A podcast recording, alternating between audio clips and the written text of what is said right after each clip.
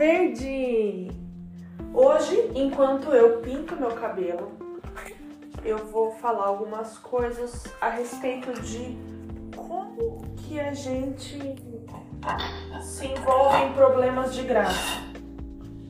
Mas aprofundando um pouco, eu vou falar sobre o que aconteceu com o meu cabelo, que eu não gostei e por que que isso aconteceu. E a culpa é de quem? Então, foi o seguinte. Eu já tenho meus 30 anos, vou fazer 31. Já tô com aqueles cabelinhos brancos que incomodam. Não é um cabelinho branco, bastante, sabe? E aí, depois de um ano sem pintar o cabelo de jeito nenhum, eu que já fiz um monte de coisa no cabelo, fiquei um ano sem fazer nada. Só que eu tava naquela questão. Pinto todo o cabelo de chocolate ou castanho, enfim, para cobrir os brancos, ou puxo umas mechas e trago um pouco de brilho e de luz pro meu cabelo.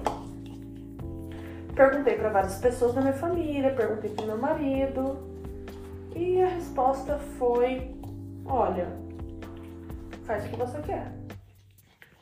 Então já começa aí. Quando a responsabilidade está em cima da gente, a gente não tem quem botar a culpa. E isso às vezes é um peso, sabe? Eu conheço gente que não toma nenhuma decisão por si própria porque tem medo de tomar decisões e tem medo de errar. Então ela prefere conseguir é, pedir opiniões dos outros, porque daí ela toma opinião baseada no outro, e se der errado, ela tem quem culpar e não culpa ela mesma. Ela culpa o outro, outra pessoa. Enfim, chegou o dia, agendei meu cabelo, fiz algumas pesquisas no Pinterest de, de é, cabelos que eu achava bonito, que eu queria pintar. Então eu, eu mostrei, falei, olha, eu quero assim. Vou tentar explicar o que eu não consegui explicar pro cabeleireiro. Eu falei, olha, essa é a foto. E eu achei bonito assim. E ele falou, beleza. Foi lá, fiquei duas horas no salão. A foto era o seguinte: era uma menina, um cabelo tamanho médio igual o meu, um cabelo assim mais voltado para acinzentado. Era um castanho, mas não era um castanho quente, era um castanho frio. E as luzes eram fiozinhos muito fininhos, questão de 3, 4 fios fininhos, mechinhas de 3, 4 fios. Imagina uma coisa muito fininha, muito delicada. E os fios eram brancos, era um branco acinzentado. Não era amarelado, não era dourado, era voltados para o frio, tons frios. Então essa foi a foto que eu mostrei. Tinha um design, não era simplesmente qualquer puxada de fio. Tinha um design. Na parte do rosto, da parte da testa, o fio era um pouquinho mais grosso. Nas partes de trás da cabeça não tinham tantos fios.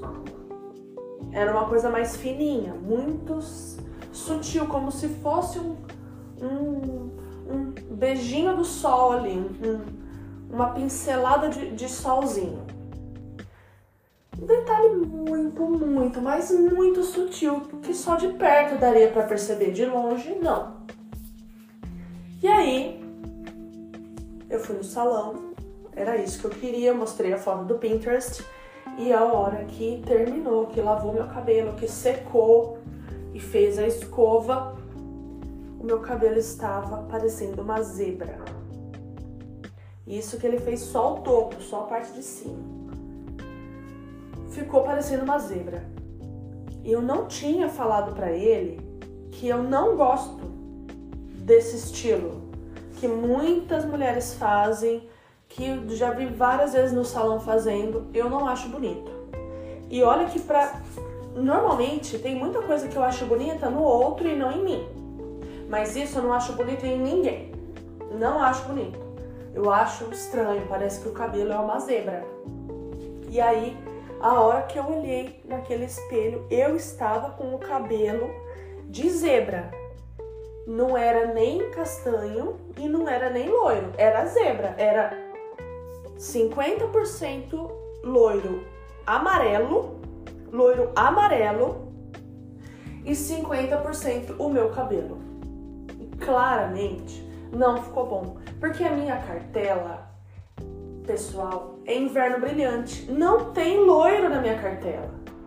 Tinha aquele tom acinzentado ou mais pro tom frio. O meu loiro sempre será um tom frio, porque eu sou cartela de inverno brilhante. Tenho até um pouco da primavera brilhante, mas ainda assim não não tem amarelo desse jeito que ficou meu cabelo. E aí eu dormi chorando, desesperada, porque no dia seguinte eu tinha um aniversário do meu sobrinho e um casamento para ir. E eu não ia ter tempo para ir em outro salão consertar ou voltar naquele salão e falar para ele. Eu fiquei com muita vergonha porque afinal a culpa não foi dele. A culpa foi minha. Por quê? Porque eu não soube explicar o que eu queria. Eu deveria ter dito, olha, vou falar para você, cabeleireiro, o que eu não gosto, porque daí você não faz, não é, não é verdade? Eu não falei o que eu não gosto.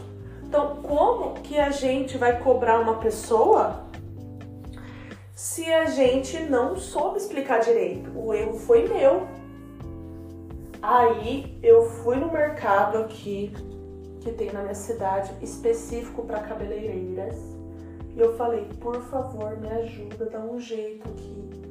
Que tinta que eu compro, que eu vou ter que fazer esse essa transformação na minha casa, porque eu não tenho tempo de ir no salão. Eu vou ter que fazer em casa mesmo. Aí ela me receitou uma tinta profissional tonalizante que já saiu e é por isso que eu estou pintando de novo, porque já se passaram 15 dias.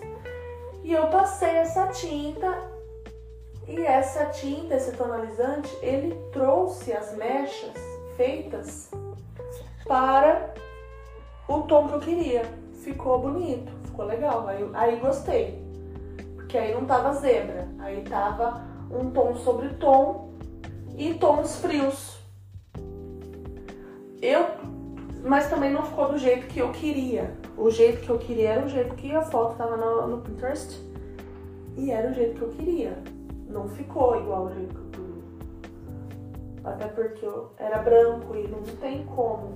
O amarelo não fica branco, só no salão.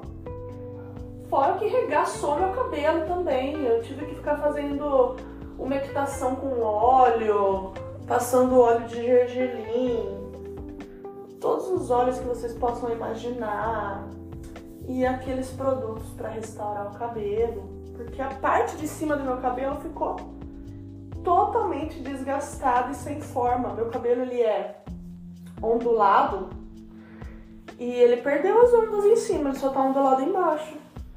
Porque essas químicas, elas, querendo ou não, estragam o cabelo. E é por isso, eu sabia que isso ia acontecer. Eu sabia. Porque eu já, já aconteceu isso antes e também porque eu sei da resistência do seu cabelo. Então eu fiquei muito chateada, chorei muito aquele dia.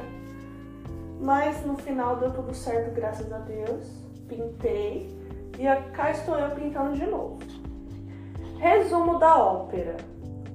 Quando você quiser que alguém faça uma coisa para você, explique muito bem.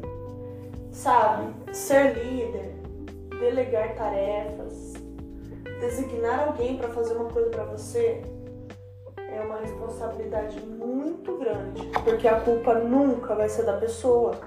A culpa é sua que não explicou direito. Nós somos responsáveis pela comunicação que a gente faz. E eu, como comunicadora, deveria ter explicado mais. A culpa não é do cabeleireiro. Ele fez o serviço dele muito bem, era um dos melhores da minha cidade, ele é renomado. Mas o problema foi eu. Eu não soube explicar. Então, quando vocês forem uh, pedir para alguém delegar uma tarefa, escreve, anota, desenha, faça o necessário para que a pessoa entenda e possa fazer o que você deseja. Senão você vai chorar no final, igual eu. Sabe? Mas apesar de tudo, eu tô mais feliz do que antes, porque agora meus fiozinhos brancos estão é, homogêneos, digamos assim. Enfim. Agora eu vou ficar falando eternamente porque a minha mão, minha luva tá suja e eu não vou relar meu dedinho nesta tela. Eu tô com essa luva cheia de tinta, tô passando aqui no cabelo. E assim, essa tinta é um tonalizante, né? É 20 minutinhos só. Só 20 minutinhos, então tem que passar muito rápido. E eu já passei errado, porque era para passar só na mecha. Mas eu não tô com paciência de passar só na mecha. Então passei o cabelo inteiro mesmo.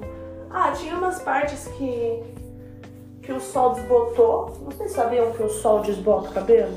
Ele desbota. Então. E no meu caso, desbota pro vermelho, que eu não gosto. Então, eu tô passando em tudo mesmo, porque eu gosto de tons frios. Frios ou neutros, não, não gosto de tom puxado pro quente. Um dos piores dias da minha vida, com exceção do dia que meu pai morreu, que foi o pior dia da minha vida, né? Mas, assim, de, de coisas banais, o pior dia da minha vida de coisas banais foi quando eu pintei meu cabelo de vermelho para agradar meu marido, porque ele achava legal. E nem ele gostou, nem eu. Ficou horrível, não combinou comigo. E aí eu lavava, lavava o cabelo para ver se desbotava e não desbotava. Tem muita gente que reclama ah, que o vermelho desbota. O meu demorou um século para desbotar. Eu fiz o possível, comprei um monte de negócio. Fiquei esfregando a cabeça com, com água e sal e passando é, vários tonalizantes e sempre o vermelho voltava. Nossa, foi horrível. Aí pintei de preto por cima. Ai, já fiz tanta loucura com meu cabelo. Já fiz muita loucura. E agora, olha, as pontas do meu cabelo estão avermelhadas. Isso aqui é do sol. Isso aqui não tem nada a ver. Porque eu não fiz nada na ponta. Como é que, como é que tira isso? Só pintando o cabelo inteiro. Tem gente que acha legal, né? Eu tenho um primo que fala que fica linda essa desbotada em mim. Mas eu sinceramente eu não gosto. Se eu morasse na praia, vá lá, né? Ia ficar interessante, assim, meio surfista, meio californiana. Mas eu moro na, assim, no interior. Então, é só desbotado mesmo. Nossa, vocês ouviram meu pescoço estralando? E também decidi gravar hoje esse, esse episódio de podcast para agradecer a todo mundo que me acompanha, que me ouve. Eu não imaginava que eu tinha tanta gente me ouvindo. Então eu fiquei muito feliz, muito obrigada. Eu vi a retrospectiva do Spotify, fiquei muito feliz. Não imaginava mesmo que tinha tanta gente. Eu dei uma sumida por conta que meu pai faleceu e mudou toda a minha vida. E teve muitas, muitas áreas da minha vida que eu estagnei. E uma delas foi de podcast, até gravei um ou dois aí. Foram 34 minutos, né? Mas não foram com afinco, não foram assim com meu coração. E, e agora é isso que eu tô gravando com todo o meu coração, com todo o meu afinco. Para agradecer a vocês que me escutam. Muito obrigada mesmo. Espero que vocês tenham um dia lindo hoje. Eu ainda não vou desejar Feliz Natal nem Feliz Ano Novo, porque eu espero que eu é, grave mais podcasts. E quando eu for falar da Bíblia, eu não vou só simplesmente ler. Eu acho que foi muita sacanagem da minha parte. Eu deveria explicar mais, até porque é um assunto que eu gosto tanto de falar sobre a Bíblia, de falar sobre Deus, e eu já tenho um certo conhecimento, então seria injusto o jeito que eu fiz. Então peço desculpas de gravado daquela forma, porque para ler assim é só ir no aplicativo de, de Bíblia que o aplicativo lê melhor que eu, né? Então, eu vou explicar das próximas vezes. Vou falar o que eu acho, que eu entendo, referências.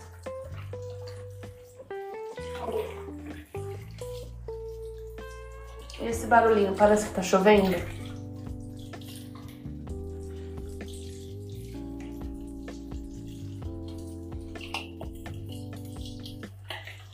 Uma outra coisa, falando, mudando totalmente de assunto, uma outra coisa que eu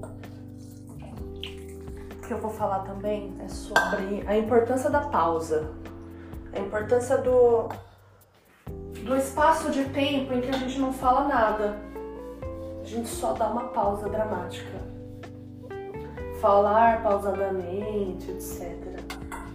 A respeito de um de um episódio que aconteceu aí na minha vida, vou falar no próximo episódio que eu não entendi nada que a pessoa estava falando, porque ela falava muito rápido.